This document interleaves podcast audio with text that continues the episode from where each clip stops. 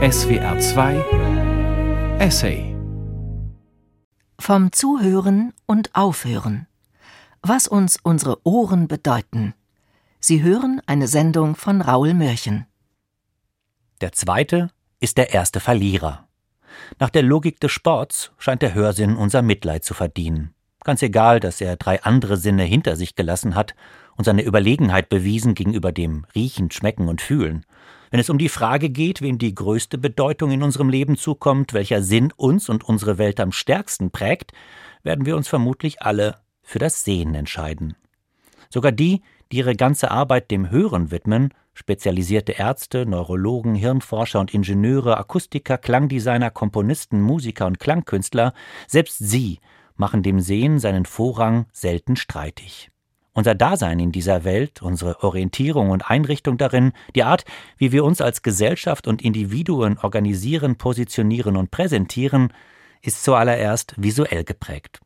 Die Mehrheit der medizinischen und physiologischen Wissenschaft spricht dem Visuellen sogar einen biologischen Vorrang zu und verweist auf die Anatomie unseres Gehirns. Ein erheblicher Teil darin ist der Verarbeitung optischer Eindrücke vorbehalten.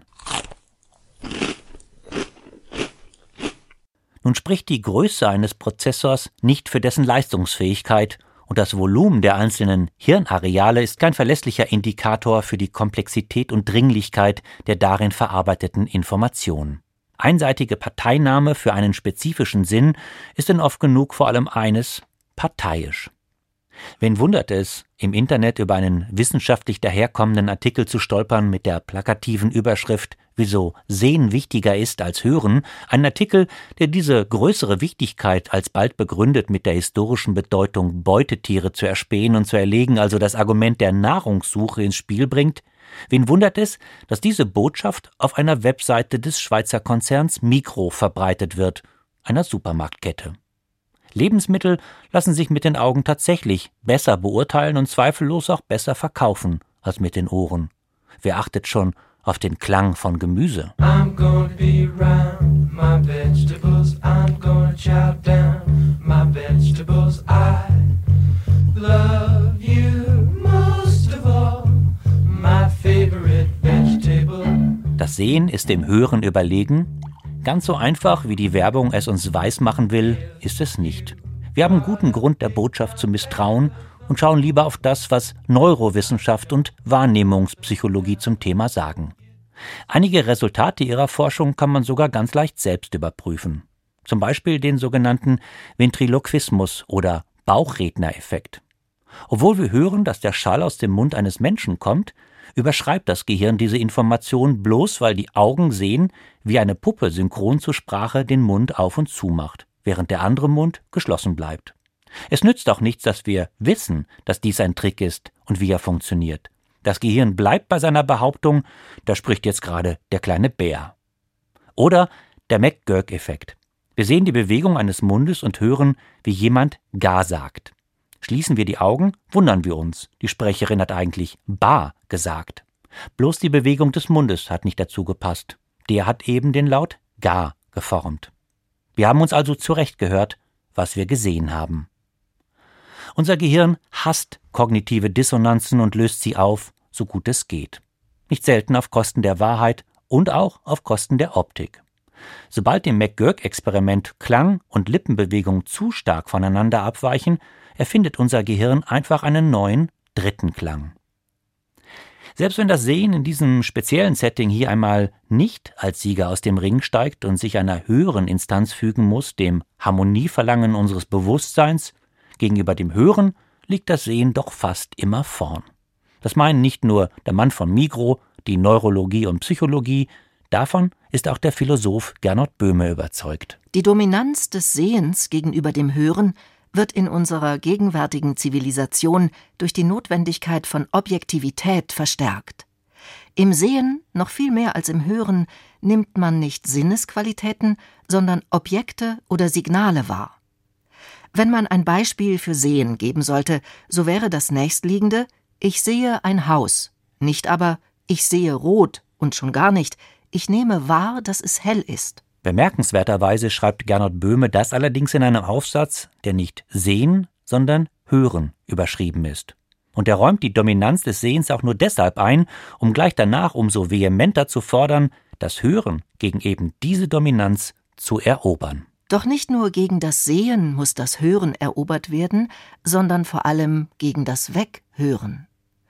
Wir als Teilnehmer der technischen Zivilisation und in der Regel Städtebewohner überhören das meiste von dem, was im Prinzip hörbar wäre. Unsere Höreinstellung ist ein habituelles Weghören. Das hat einerseits mit dem zu tun, was man akustische Umweltverschmutzung nennen könnte.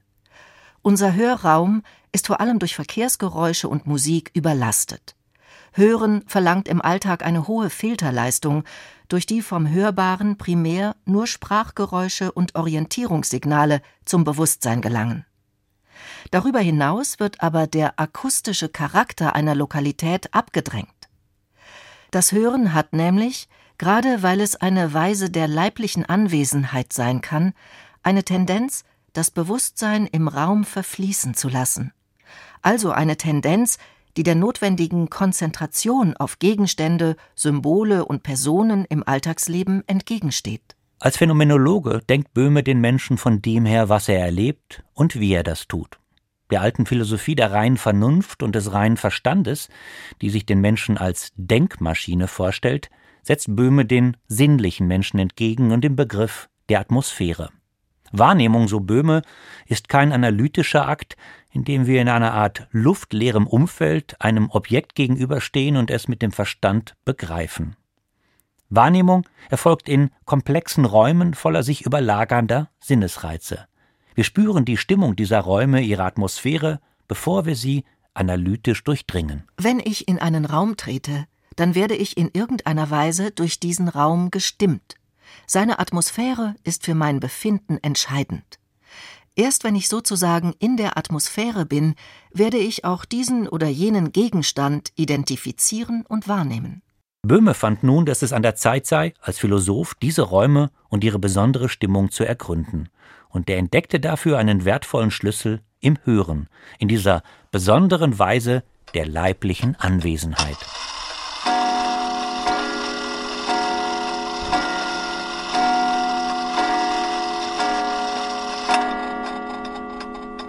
Als Gernot Böhme seine Theorie der Atmosphären und gestimmten Räume entwirft und sich verstärkt fürs Hören zu interessieren beginnt, Mitte der 1980er Jahre, zeichnet sich langsam eine Entwicklung ab, die heute einen einstweiligen Höhepunkt erreicht zu haben scheint. Und die manchen schon sprechen lässt von einem Audio Age, einem Acoustic Turn, einem neuen Zeitalter des Hörens. Indizien dafür gibt es viele. Nicht nur ist unsere Sensibilität gestiegen für die gesundheitliche Relevanz von Klang, Geräusch und Lärm und unser Bedürfnis nach Stille, was sich niederschlägt in immer strikteren Schallschutzverordnungen oder im Erfolg sogenannter Noise-Canceling-Technologien. Auch dort, wo lange nur mit den Augen gedacht wurde, bei Architekten, Designern und Stadtplanern, steht das Thema Klang heute ganz selbstverständlich auf der Agenda.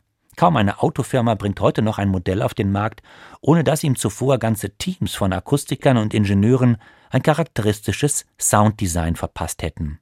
Sogar Chipstüten werden so entwickelt, dass ihr Knistern zum genusssteigernden Vorerlebnis des knusprigen Inhalts wird. Das Hören hat auch die Universitäten erobert. Eine Vielzahl neuer Studienfächer und Forschungsfelder ist entstanden. Psychoakustik, medizinische Akustik, akustische Ökologie, Soundscape-Ökologie, Umweltakustik, akustische Ozeanographie, Bioakustik, Bauakustik, Thermoakustik, Hydroakustik und die Sound Studies als Erweiterung der alten Musikwissenschaft hin zur Klangwissenschaft. Und es gibt sogar eine neue, international rezipierte Kunstform, die Klangkunst. Ihre praxisorientierten Ableger, Field Recordings und Soundwalks sensibilisieren immer mehr Menschen für ihre akustische Umwelt.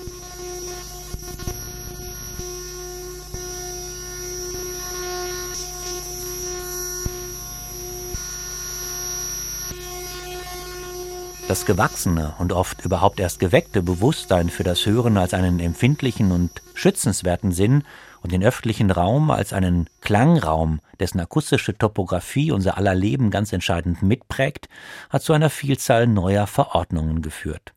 Die betreffen längst nicht nur die Obergrenzen für Schallemissionen zum Beispiel von Autos und Gaststätten.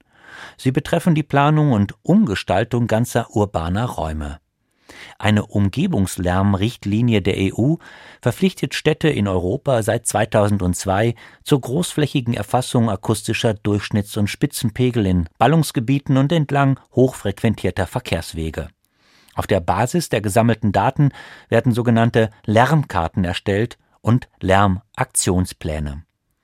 Und schließlich scheint Hören und Guthören auch im privaten Alltag einen Boom zu erleben. Während der Absatz gedruckter Bücher sinkt, geht der von Hörbüchern seit Jahren steil nach oben. Zum längst totgesagten, aber immer noch lebendigen Radio sind Podcasts dazugekommen, als Radio auf Abruf, das man immer dann hören kann, wann man es will. In einer aktuellen Studie unter Jugendlichen, die erfahrungsgemäß nicht zu den typischen Radionutzern zählen, gaben 40 Prozent der Befragten an, mindestens einmal pro Woche einen Podcast zu hören. Die jährlichen Wachstumsraten des Marktes lagen in Deutschland in den letzten Jahren zwischen 35 und 45 Prozent. Und wer hätte gedacht, dass ein nerdiges Audiogerät wie der Kopfhörer plötzlich zum modischen Kultobjekt wird? Und dem Trend technologischer Miniaturisierung zum Trotz statt kleiner immer größer wird und damit allen signalisiert, seht her, ich höre. Dass Computer, die lange nur aus Tastatur und Bildschirm bestanden, plötzlich Ohren haben, Mikrofone und zu uns reden über winzige Lautsprecher. Und dass kaum ein junger Mensch noch mit dem Laptop im Café sitzt, ohne Headset. Und, wir machen hier mal Halt, dass Telefone unseren Alltag beherrschen wie keine andere Technologie. Sicher, man kann vieles mit dem Smartphone machen, fotografieren, navigieren, surfen, aber die meiste Zeit sprechen doch die Leute hinein und hören, was andere ihnen sagen oder gesagt haben, als Sprachnachricht. Sie tun das öffentlich und lassen sich nur allzu gern dabei beobachten. Hören ist in und hören ist cool. Ist das so? Wenn es so ist, wie kommt das? Und was bedeutet es? Und wenn es doch nicht so ist, warum scheint es uns dann so? Und was tun all die Leute, die angeblich so viel mehr hören als früher, wenn sie nur scheinbar hören? Was auffällt beim Hype ums Hören? Zum großen Teil basiert er offenbar auf neuen Technologien und neuen Medien. Ohne portable Endgeräte wie Kopfhörer, Smartphone oder Laptop ohne die Miniaturisierung von Mikrofonen und Lautsprechern, ohne Internet, Podcasts und Streamingdienste, ohne Digitaltechnik und Speicherchips wäre vielleicht alles beim Alten geblieben. Man muss kein Marxist sein, um das für plausibel zu halten. Das Bewusstsein folgt dem Sein. Die Mediennutzung setzt das Medium voraus. Andererseits, warum sollte man ein Radio erfinden, ohne den Glauben, dass Menschen so ein Radio auch haben und nutzen möchten? Oder einen MP3-Player, eine Soundbar? Diesen Fragen ist der kanadische Medienwissenschaftler Jonathan Stern nachgegangen.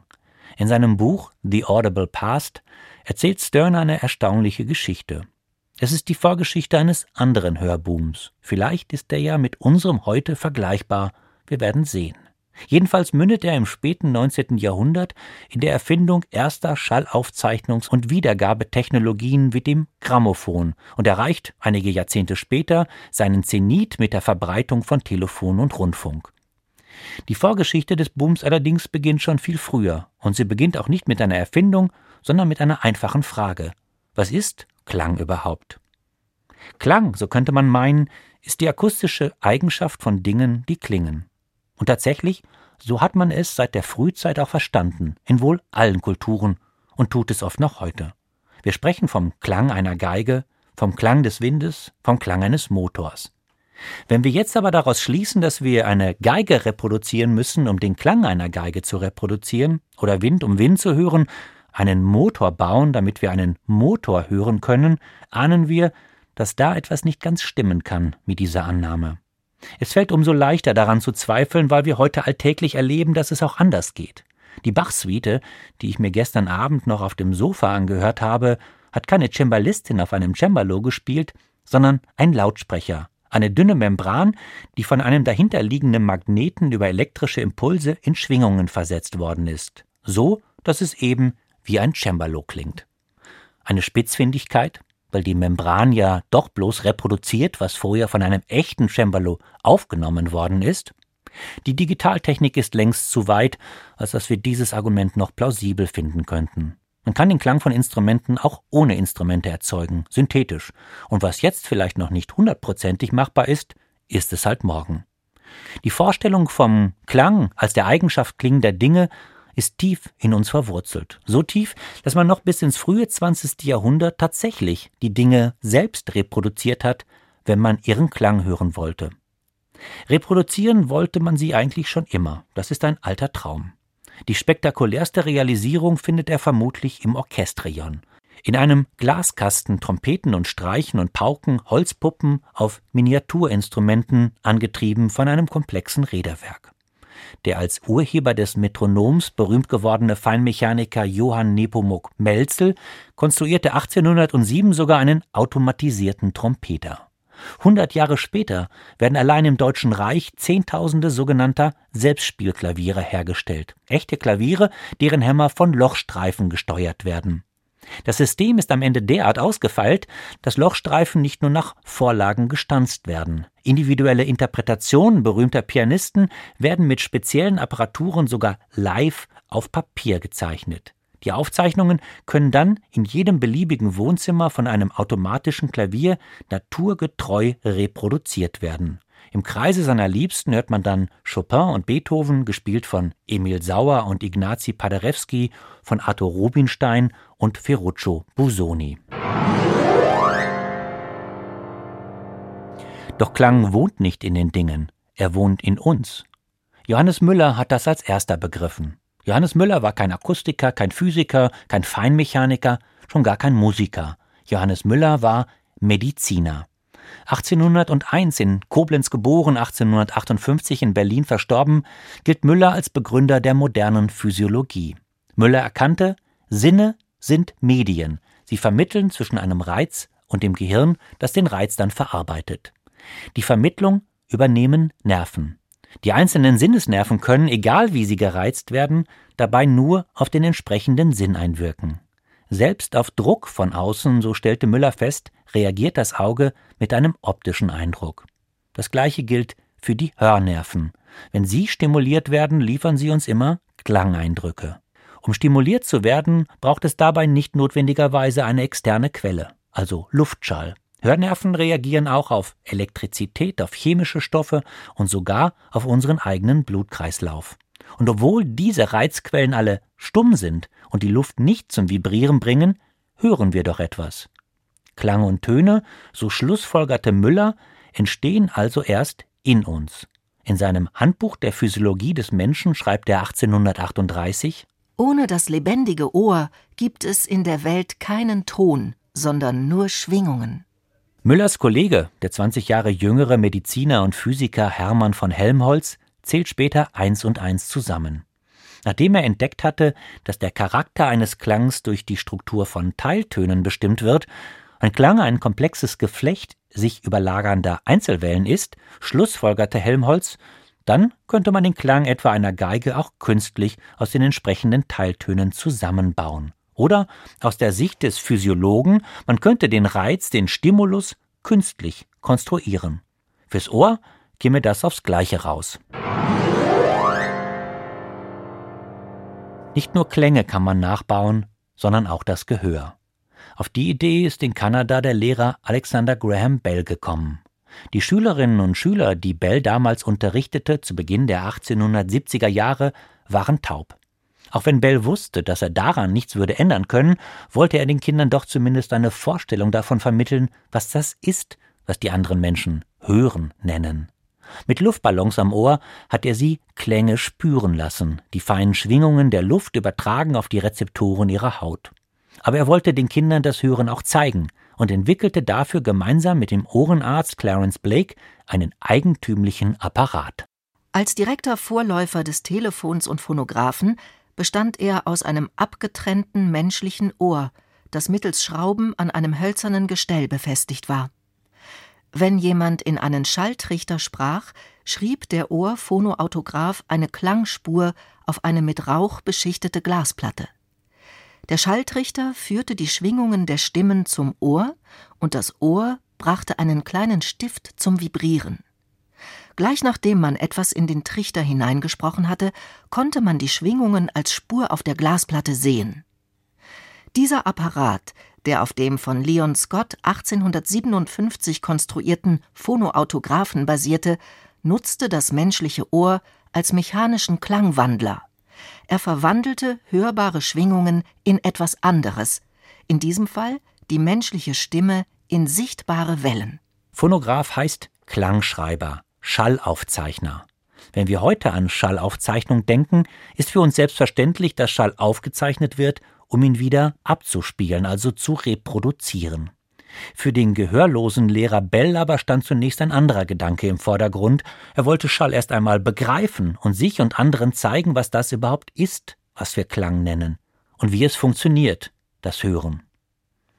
Das kommerzielle Potenzial seiner Forschung ist ihm dabei nicht verborgen geblieben. Kurze Zeit nach den Experimenten mit dem Ohrphonoautographen gelingt Alexander Graham Bell die Entwicklung eines vermarktbaren Telefons. Die Bell Telephone Company, die er gründet, spannt ein gigantisches Kabelnetzwerk über ganz Nordamerika und beherrscht über Generationen beinahe lückenlos den Markt, den Bell selbst erst geschaffen hat, den der Telekommunikation. Bells alte Firma gibt es noch immer. Sie heißt heute AT&T.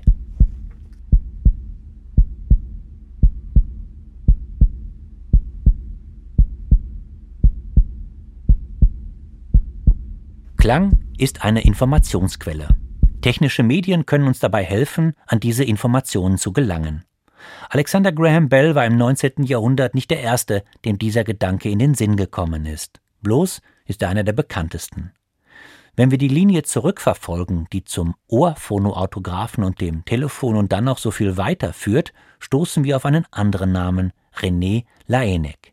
Laennec stammt aus der Bretagne und war Arzt. Bis Laennec das Prinzip entwickelte, das in der Medizin heute mittelbare Auskultation heißt, hatten Ärzte die Leiden ihrer Patienten vor allem nach Augenschein diagnostiziert und sie im besten Fall noch um Selbstauskunft gebeten. Nur selten hat der eine oder andere das Ohr auf die Brust des Kranken gelegt. Das war schon mal ein erster Schritt in die richtige Richtung, aber gewissermaßen mit dem falschen Schuhwerk.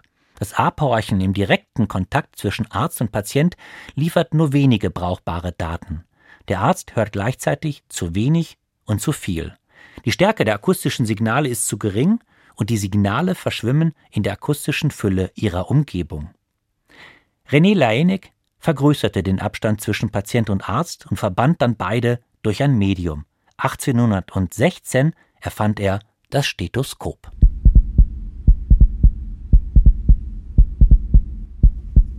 Der Clou des Hörrohrs namens Stethoskop ist nicht die Verstärkung des Signals. Der Clou ist die Trennung des relevanten Signals von allen anderen. Das gezielte Abhören von Vorgängen im Innern des Körpers ermöglicht präzise Diagnosen, ohne den Körper zu öffnen. Das Potenzial der medizinischen Diagnostik wuchs mit einem Schlag exponentiell. Für den Erfinder der mittelbaren Auskultation schienen die Möglichkeiten schier unbegrenzt. René Laennec träumte von einem umfassenden Lexikon der Klänge und ihrer medizinischen Bedeutung. Man hörte, schlug nach und identifizierte das Problem. Dieser Traum sollte sich nicht erfüllen. Klänge stecken voller Informationen, aber nur selten, so wissen wir heute, ist ein Klang ein direkter und zuverlässiger Indikator eines konkreten Leidens. Dennoch steht für den Medienwissenschaftler Jonathan Stern außer Frage, mit Laennics Stethoskop wird das Hören für fast ein ganzes Jahrhundert zum dominierenden Sinn der Medizin. Man könnte lange weiterstöbern durch die Hörgeschichte der frühen Moderne, von der Telegrafie erzählen und wie sich schon bald nach Einführung des Morsecodes herausstellt, dass man die damit chiffrierten Nachrichten schneller und zuverlässiger hören als lesen kann. Und der geradezu hysterischen Verbreitung von Klangwiedergabemedien wie dem Grammophon und dem Siegeszug des Rundfunks oder wie lange es manchmal gebraucht hat, bis eine neue Hörtechnik, ein neues Hörmedium seine finale Bestimmung fand. So sind die frühen Phonographen vor allem wohl als Diktiergeräte benutzt worden, noch kaum für die Aufnahme von Musik, während über die ersten Telefonleitungen häufig Konzerte verbreitet wurden statt Gespräche. Die Nutzung von Medien will gelernt sein, aber Medien brauchen ihrerseits auch die Hilfe des Menschen, damit sie richtig funktionieren. So zeigt Jonathan Stern, wie die Nutzer des Grammophons und später auch des Radios immer besser darin wurden, deren laute Nebengeräusche zu ignorieren und innere Filter zu entwickeln, um das Rauschen und Knacken auszublenden als Information ohne Wert. Nicht nur Mediziner und Mitarbeiter von Telegrafenstationen, große Teile der Bevölkerung wurden in dieser Epoche zu Profis des Hörens. Sterns Fazit? In bestimmten Bereichen hatte das Hören das Sehen für eine Weile als wichtigstes Analyse-, Vorstellungs- und Verständnismittel verdrängt. Du holde Kunst, in wie viel grauen Stunden, wo mich des Lebens wilder Kreis Thank you.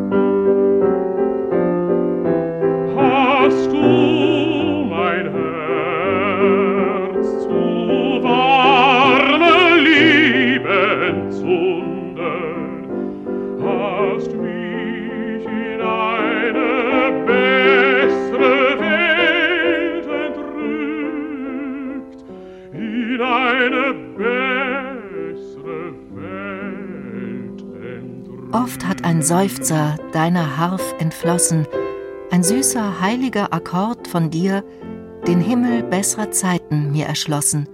Du holde Kunst, ich danke dir dafür. So geht sie weiter, Franz Schuberts Ode an die Musik. Schuberts Freund, der österreichische Dichter Franz von Schober, hat die Worte dafür gefunden. Vor den Medien kommt das Interesse, vor der Technologie das Bedürfnis danach. Und vor dem Wunsch zu hören, besser zu hören, muss doch die Hoffnung stehen, dass es da tatsächlich etwas Besseres zu hören gibt. Woher aber kommt diese Hoffnung? Sie kann nicht in den Ideen eines französischen Arztes ihren Ursprung haben oder in der Pädagogik eines aus Schottland ausgewanderten Lehrers für Taubstumme, nicht in der Forschung eines Bonner Physiologen oder eines Physikers aus Potsdam. Denn wir wissen ja, eine ganze Epoche hat diese Hoffnung geteilt. Die Geisteswissenschaft nennt diese Epoche die Zeit der Romantik. Sie bricht Ende des 18. Jahrhunderts heran, formuliert ihre Ideen und Sehnsüchte zunächst in den Schriften einer Handvoll deutscher Poeten, kommt also aus der Literatur, vom Wort. Doch schon gleich in den Kindertagen der neuen Zeit erkennen die Führer dieser Worte, ihre eigentliche Bestimmung findet die Romantik an einem anderen Ort, in der Musik. Die Musik wird zur Zuflucht einer Zeit, der die Unbeschwertheit der vorangegangenen Klassik und der Optimismus der Aufklärung verloren gegangen ist. Vor allem in den deutschsprachigen Ländern gärt der Frust darüber, dass die französische Revolution und die napoleonischen Kriege nichts verändert haben.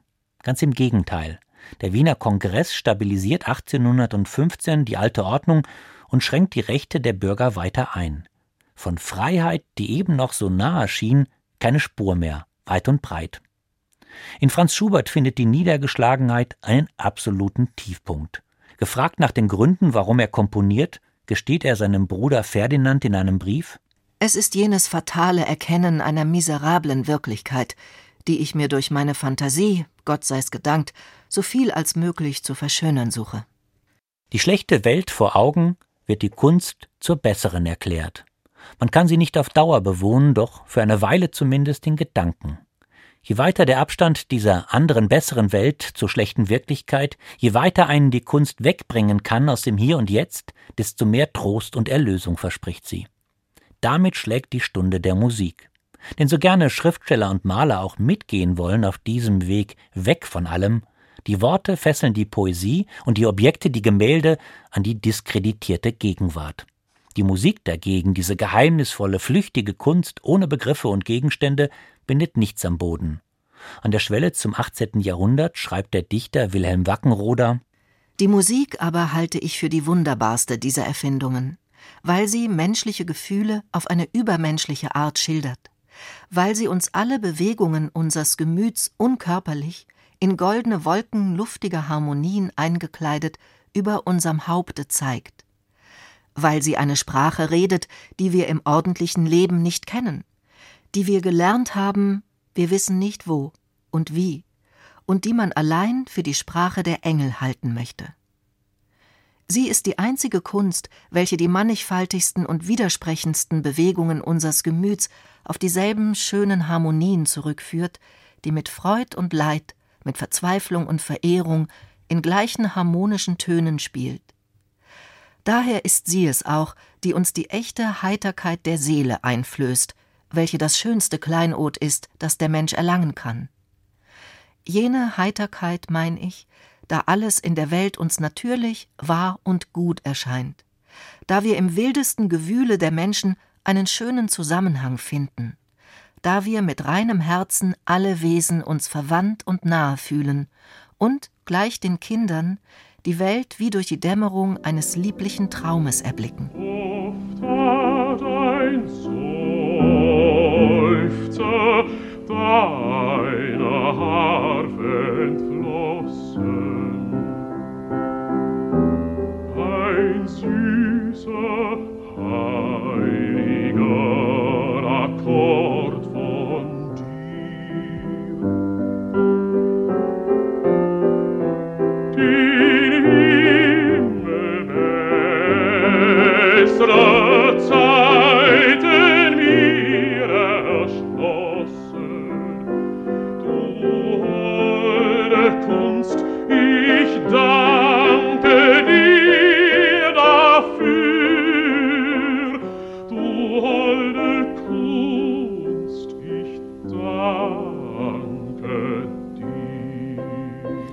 vor der Welt in die Musik ist eine Flucht ins Hören.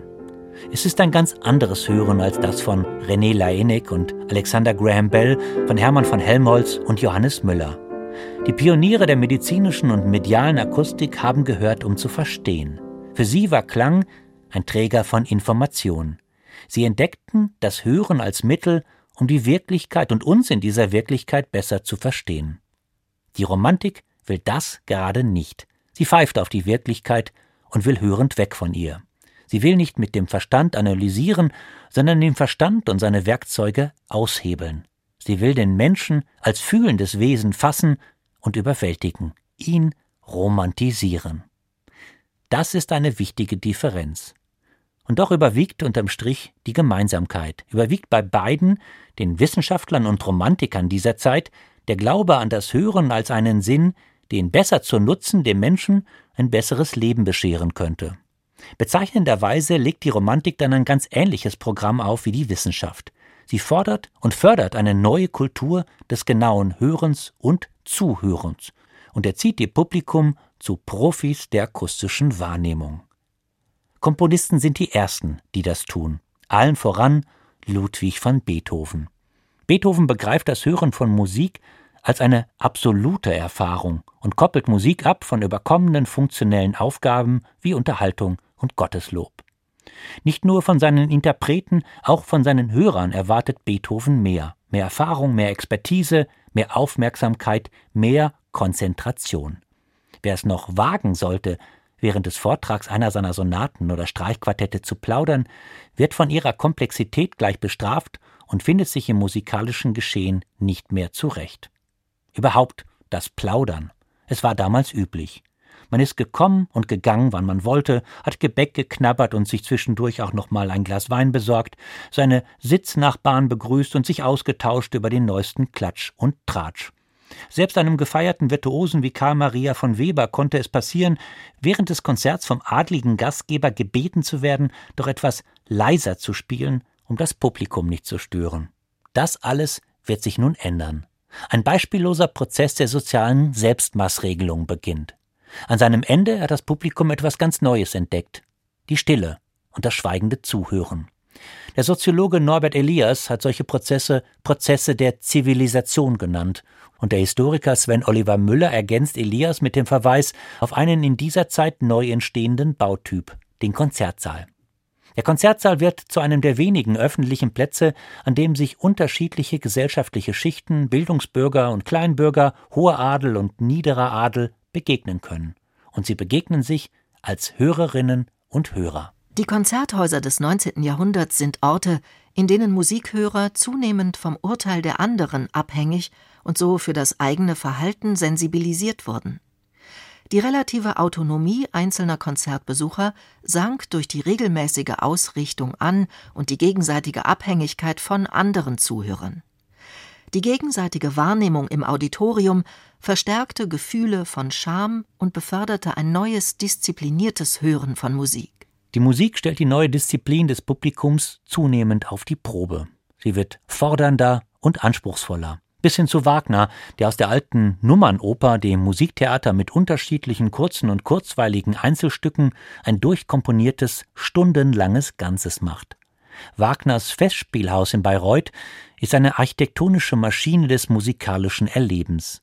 Wagner nimmt seinem Publikum alle Möglichkeiten, sich zu zerstreuen und etwas anderes zu feiern als die Kunst. Er schafft die Logen ab, sorgt für eine feste, einheitliche und bis heute ziemlich unbequeme Bestuhlung, zwingt das Auditorium zur Andacht und taucht es ins Dunkel. Schon Zeitgenossen ist aufgefallen, wie wenig sich der Besuch eines Konzerts oder einer Oper jetzt noch unterscheidet von dem eines Gottesdienstes.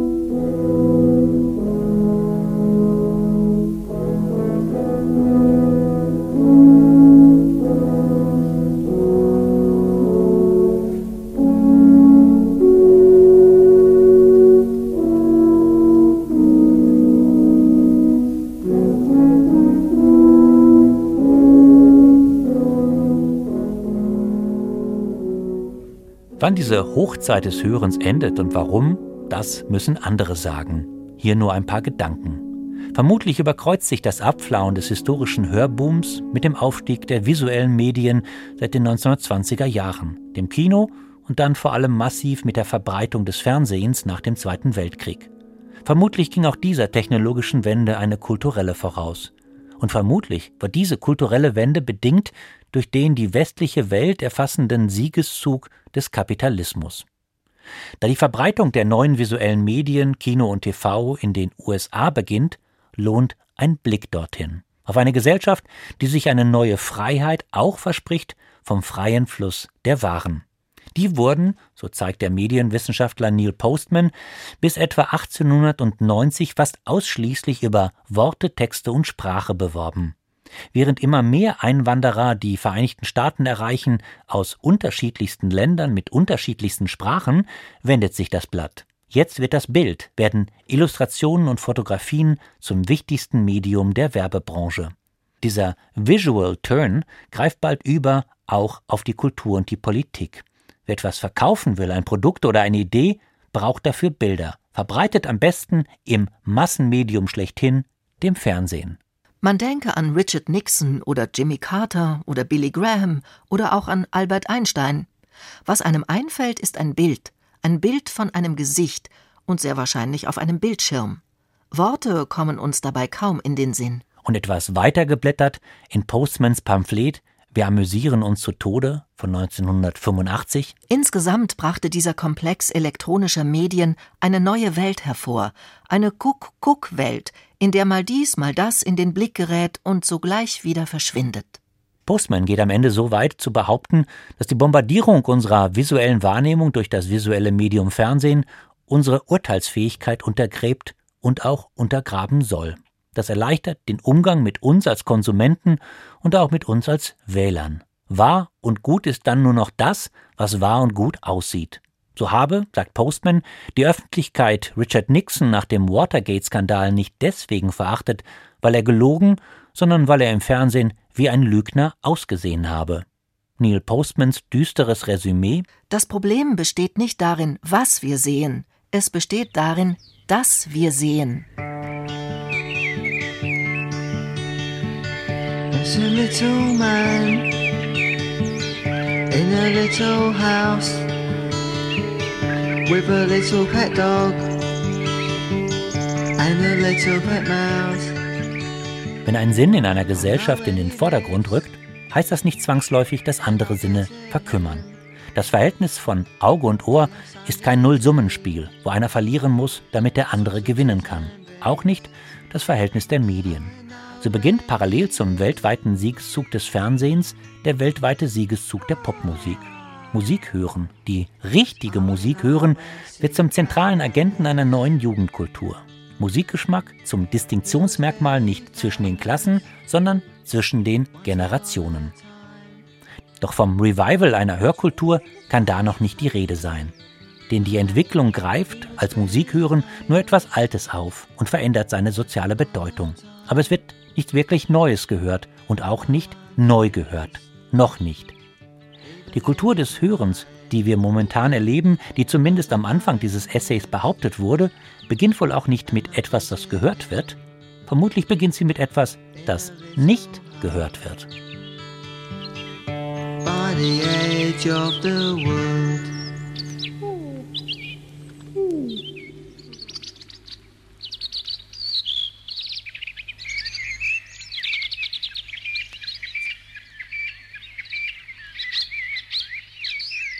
Oh, shut up! 1962 erscheint in den USA The Silent Spring von Rachel Carson. Carson ist Meeresbiologin. Seit dem Erfolg von The Sea Around Us und Under the Sea ist sie eine der bekanntesten Wissenschaftsautorinnen des Landes. Ihr neues Buch übertrifft alle Erwartungen. The Silent Spring wird eines der meistverkauften Sachbücher aller Zeiten.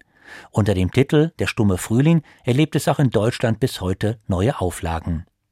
In The Silent Spring untersucht Carson die Folgen des damals exponentiell gestiegenen Einsatzes synthetischer Mittel zur Schädlingsbekämpfung.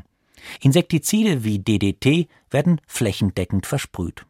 Am Beispiel des Ulmensplintkäfers zeigt Carson, wie sich DDT über den vermeintlichen Schädling im Ökosystem ausbreitet. Das Gift bleibt auf den Blättern haften, die fallen zu Boden und werden von Regenwürmern gefressen. Die im Frühjahr zurückkehrende Wanderdrossel frisst dann die Würmer wird durch die Rückstände des Insektizids unfruchtbar oder stirbt gleich daran. Bereits der Verzehr von elf Regenwürmern, so weist Carson nach, ist für diesen Singvogel tödlich. Der stumme Frühling wird für Carson zum Bild einer vom Menschen zerstörten Natur. Carson hätte viele Bilder wählen können, sie wählt das Bild der Stille. Sie ist sich sicher, ihre Leser werden es verstehen. Die Wanderdrossel zählt zu den am weitesten verbreiteten Singvogelarten Nordamerikas. Ihr dominanter Reviergesang, dem einer europäischen Amsel ähnlich, trägt über große Entfernungen. Man kann den Vogel auch dort hören, wo man ihn nicht sieht. Wenn man die Wanderdrossel nicht sieht, versteckt sie sich vielleicht in einem Baum oder sitzt auf einem Dach. Wenn man sie aber nicht hört, ist sie nicht da. Auch der kanadische Komponist Murray Schafer beginnt sich in dieser Zeit für den Klang der Umwelt zu interessieren, für die Klänge der Natur, die der Städte und Maschinen, für alles, was die Umwelt für uns zur Klangumwelt macht. Schäfer prägt dafür den Begriff der Soundscape.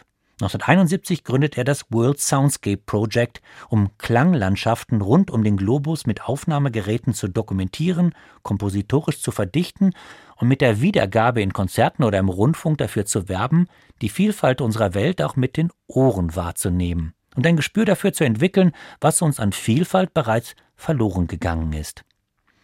Murray Schäfer teilt die akustische Geschichte unserer Zivilisation ein in eine Zeit vor und nach der industriellen Revolution. Die industrielle Revolution führt zu einem radikalen Wandel der Lautsphären. Sie verwandelt den vorindustriellen Hi-Fi-Sound der ländlichen Natur in den Low-Fi-Sound unserer Städte. Hi-Fi, also High Fidelity, bedeutet größtmöglicher Abstand von laut und leise, von Vordergrund und Hintergrund, von Signal und Stille. In einer Hi-Fi-Welt kann man das, was man hört, deutlich hören. Man kann es identifizieren und lokalisieren. Hier bellt ein Hund, dort kräht ein Hahn, in der Ferne läuten die Glocken. In der Lofi-Klangsphäre der Gegenwart gibt es statt der Stille ein Kontinuum von Geräusch und Lärm. Das Rauschen der Städte schluckt fast alles, was nicht in unmittelbarer Nähe erklingt oder mit massiver Lautstärke auftrumpft, wie die Alarmsignale der Sirenen von Polizei und Feuerwehr. Die Lautsphären unserer Städte halten für uns kaum noch nützliche Informationen bereit. Da sie uns nichts mehr zu sagen haben und ihre Geräuschpegel uns belasten, unsere Nerven, unsere Gesundheit, wundert es nicht, dass eine besondere Form des Hörens immer beliebter wird. Das Weghören.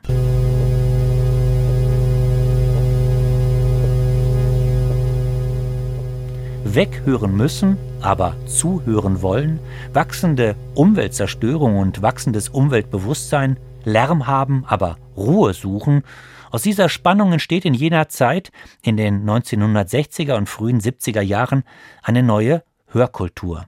Wir beginnen zu begreifen, der Raum, den unsere Zivilisation zerstört, ist unser Lebensraum. Wir sind ein Teil davon. Das Auge bringt die Dinge auf Distanz, tut so, als gäbe es hier uns und dort die Welt. Als Hörende aber begreifen wir, wir sind in Wahrheit mittendrin. Der Philosoph Gernot Böhme schreibt, das Hören als solches hat sich zu einer Dimension des Lebens und zu einem Bereich der Befriedigung entwickelt, weg von einem instrumentellen Sinn, ich höre etwas, hin zu einer Weise, in der man am Leben der Welt teilnimmt. Der ästhetisch ehrgeizigste Ableger dieser neuen Hörkultur ist die Klangkunst. 1966 lädt der US-amerikanische Schlagzeuger Max Newhouse Freunde ein zu einem Spaziergang durch Manhattan. Er stempelt ihnen das Wort Listen, Zuhören auf die Hand und führt sie an Stellen, die er akustisch besonders prägnant und aufschlussreich findet. Zu einer Straße entlang eines Kraftwerks, auf eine Fußgängerbrücke über eine Stadtautobahn, durch das Viertel der Puerto Ricaner. Die Idee verbreitet sich wie ein Lauffeuer. Angeboten werden Soundwalks heute in jeder Stadt. Auch eine andere Idee von Newhouse findet weltweite Resonanz, die der Sound Installation, der Klanginstallation im öffentlichen Raum. Klangquellen, meist kleine Lautsprecher, modulieren die alltägliche Lautsphäre, verrücken das Gewohnte, akzentuieren, was sonst unbemerkt bliebe, färben und ordnen. So vielfältig das Genre heute auch ist, im Kern geht es um die Schärfung unseres Bewusstseins für den Klang der Welt und unsere Wahrnehmung darin. Manchmal auch für die Wahrnehmung von Klängen, die gar nicht klingen. In ihren Electric Walks stattet die Berliner Klangkünstlerin Christina Kubisch Teilnehmer aus mit Kopfhörern, die auf elektromagnetische Felder reagieren und Magnetstrahlung in Schall verwandeln. Man hört dann Leuchtreklamen und Bankautomaten, Ampelanlagen, WLAN-Sender und Sicherheitsschleusen.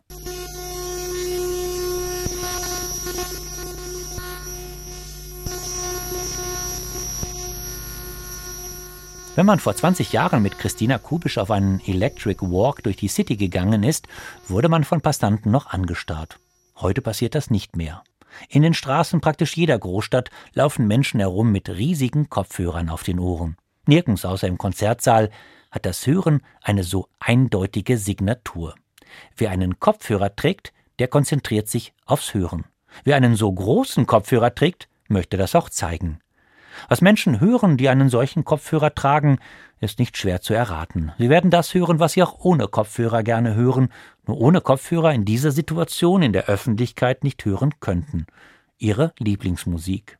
Wer im Zug sitzt oder in der Straßenbahn, wird vielleicht auch einen Podcast hören, einige wenige sogar Radio. Ganz nach Belieben, ganz nach Geschmack, ganz nach Stimmung. Worin sich die allermeisten aber einig sein werden, unabhängig von Geschmack, Situation und Stimmung, ist das, was sie nicht hören wollen. Alles andere nämlich.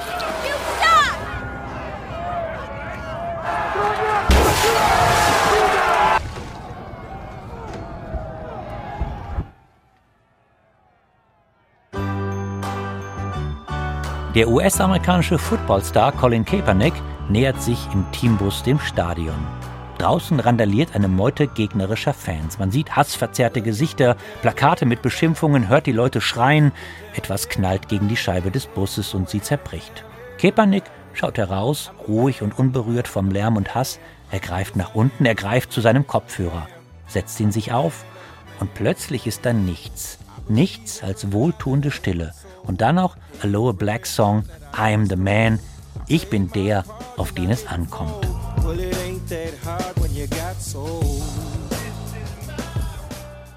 Trotz seines Ruhms allerdings kommt es in diesem Werbespot nicht an auf Colin Kaepernick. Worauf es wirklich ankommt, ist der Kopfhörer mit dem auffälligen B auf den Muscheln. Das B steht für Beats Electronics, einen der Marktführer für Kopfhörer mit sogenannter Noise Cancelling Technologie. Hear what you want heißt die Kampagne der Firma. Es ist das Motto einer ganzen Industrie. Hear what you want. Hör nur noch das, was du auch wirklich hören willst. Das ist tatsächlich möglich dank des Prinzips der sogenannten Phasenauslöschung. Physiker haben es bereits vor 150 Jahren demonstriert. Wenn man eine Welle überlagert mit einer genau gegenphasigen Welle, heben sich beide auf. Bei der Noise Cancelling Technologie nimmt ein Mikrofon eine Schallwelle auf, ein Prozessor errechnet dann eine Gegenwelle und addiert die zum Ausgangssignal. Je schneller das geschieht, desto weniger bleibt von der ursprünglichen Schallwelle übrig. Am besten funktioniert das bei gleichbleibenden Signalen wie zum Beispiel dem Dröhnen von Flugzeugmotoren. Noise-Canceling-Kopfhörer lassen Realität werden, was für Reisende lange eine schöne Fiktion war. so wie es Ann Tyler 1985 beschreibt in ihrem Roman Die Reisen des Mr. Leary. Auf dem Flug nach New York saß er neben einem fremdländisch ausschauenden Mann mit Schnurrbart. Auf seinen Ohren geklemmt Kopfhörer von einem dieser Mini-Kassettenrekorder. Perfekt. Keine Gefahr, sich unterhalten zu müssen. Macon lehnte sich zufrieden in seinem Sitz zurück. Der Mann neben ihm nahm die Kopfhörer ab, um eine Bloody Mary zu bestellen. Eine blecherne, dünne arabische Musik plärrte aus den rosafarbenen Schaumstoffpolstern. Macon starrte auf den kleinen Apparat und fragte sich, ob er sich nicht auch so einen zulegen sollte. Nicht wegen der Musik, um Himmels willen, es gab schon eh zu viel Lärm in dieser Welt, sondern um sich abzuschirmen. Er würde die Kopfhörer aufsetzen und niemand würde ihn stören. Er könnte eine leere Kassette abspielen, 30 Minuten lang Stille. Dann die Kassette wenden und noch einmal 30 Minuten. Kein Wunder, dass Amar Bose, der Pionier des Noise Cancelling, bei einer seiner ersten TV-Kampagnen im Jahr 2000 genau diese Klientel ins Visier nimmt, den wohlhabenden Fluggast der Business Class. Ihm, dem gestressten Geschäftsmann, verspricht Bose Quiet Comfort, den Komfort der Ruhe. Der Geschäftsmann sitzt da, in seinem bequemen Business-Class-Sessel, den Kopfhörer auf den Ohren, die Zeitung in der Hand und genießt die Ruhe. Nur ein einziger Sessel ist in dem Spot zu sehen, nur dieser eine Passagier, nicht mal Bordpersonal. Mit dem Lärm der Flugzeugdüsen ist alles verschwunden, das stören könnte. Das Geplapper der Mitreisenden, die lästigen Durchsagen für die Touristen im hinteren Teil der Maschine, die vom Reiseprofi längst auswendig gekonnten Sicherheitshinweise. Wenn die Stewardess den Champagner bringt, wird unser Mann das schon selbst bemerken. Sonst müsste man ihn antippen und wer würde das wagen bei einem, der so offensichtlich selbst bestimmen will, was und wie ihm geschieht? In den vergangenen 20 Jahren hat sich das Noise Cancelling der Kopfhörer etabliert als eine der bedeutendsten Hörtechnologien der Gegenwart. Immer schnellere Prozessoren eliminieren immer besser die Geräusche der Umgebung. Man kann leicht vorhersagen, wie es weitergehen wird. Die Geräuschunterdrückung wird noch präziser, die Prozessoren werden noch schneller und sie werden kleiner. Schon jetzt gibt es leistungsfähige Earbuds, kabellose Mini-Kopfhörer, die direkt ins Ohr gesteckt werden. Bald werden die ersten Systeme die Größe moderner Hörgeräte haben und ganz im Ohr verschwinden. Gleichzeitig wird der Wirkungsbereich immer genauer definiert werden. Genauer definiert, was von außen noch ans Ohr gelangen soll und was nicht. Aktuelle Systeme können bereits bestimmte Klangspektren, etwa die von menschlicher Sprache, passieren lassen, während sie andere besonders stark unterdrücken. Man hört nicht mehr die Motoren der Maschine, wohl aber die Durchsagen der Flugbegleiter. Leicht denkbar ist per App-Steuerung in Zukunft nur noch das Singen von Vögeln, aber nicht mehr das Bellen von Hunden, nur noch die Klingeln von Fahrrädern, aber nicht mehr die Hupen von Autos wahrzunehmen und auch nicht mehr die Stimmen von Menschen, die man nicht mag. Hier What You Want. Was wir dann von der Welt noch hören und wie sie klingt, das bestimmen dann endgültig wir und die Algorithmen, die unsere Vorlieben kennen.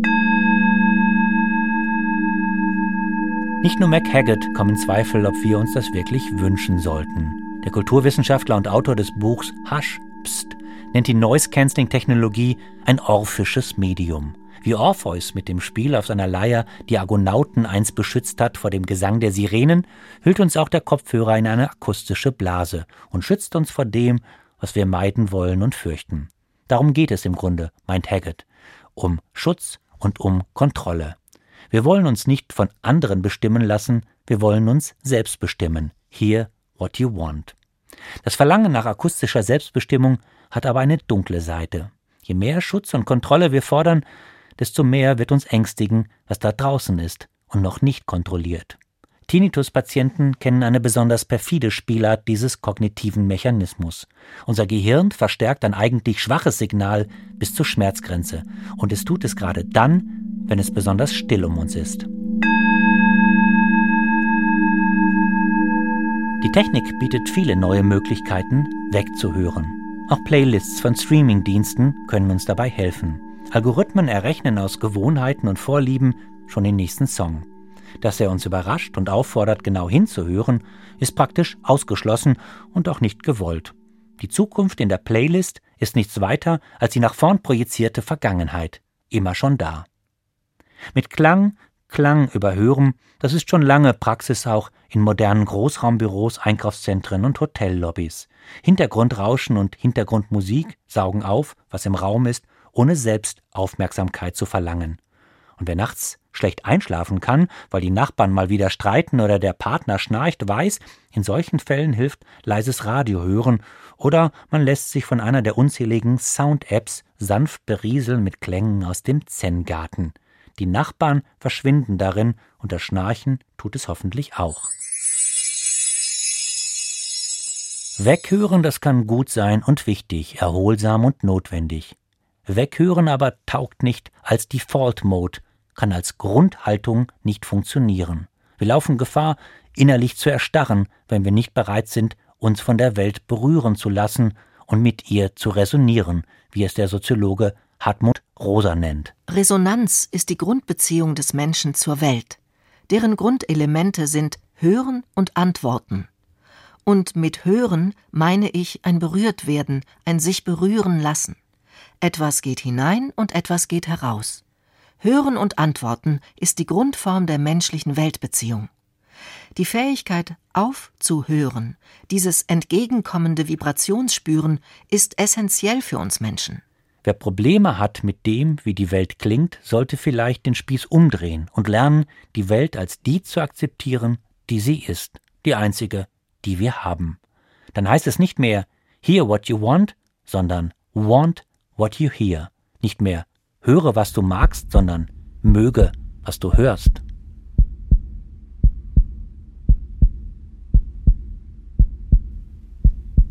Vom Zuhören und Aufhören. Was uns unsere Ohren bedeuten. Sie hörten eine Sendung von Raul Mörchen. Es sprachen Kerstin Fischer und der Autor. Redaktion Leonie Reinecke. Realisation Raul Mörchen und Peter Over. Eine Produktion des Südwestrundfunks 2023.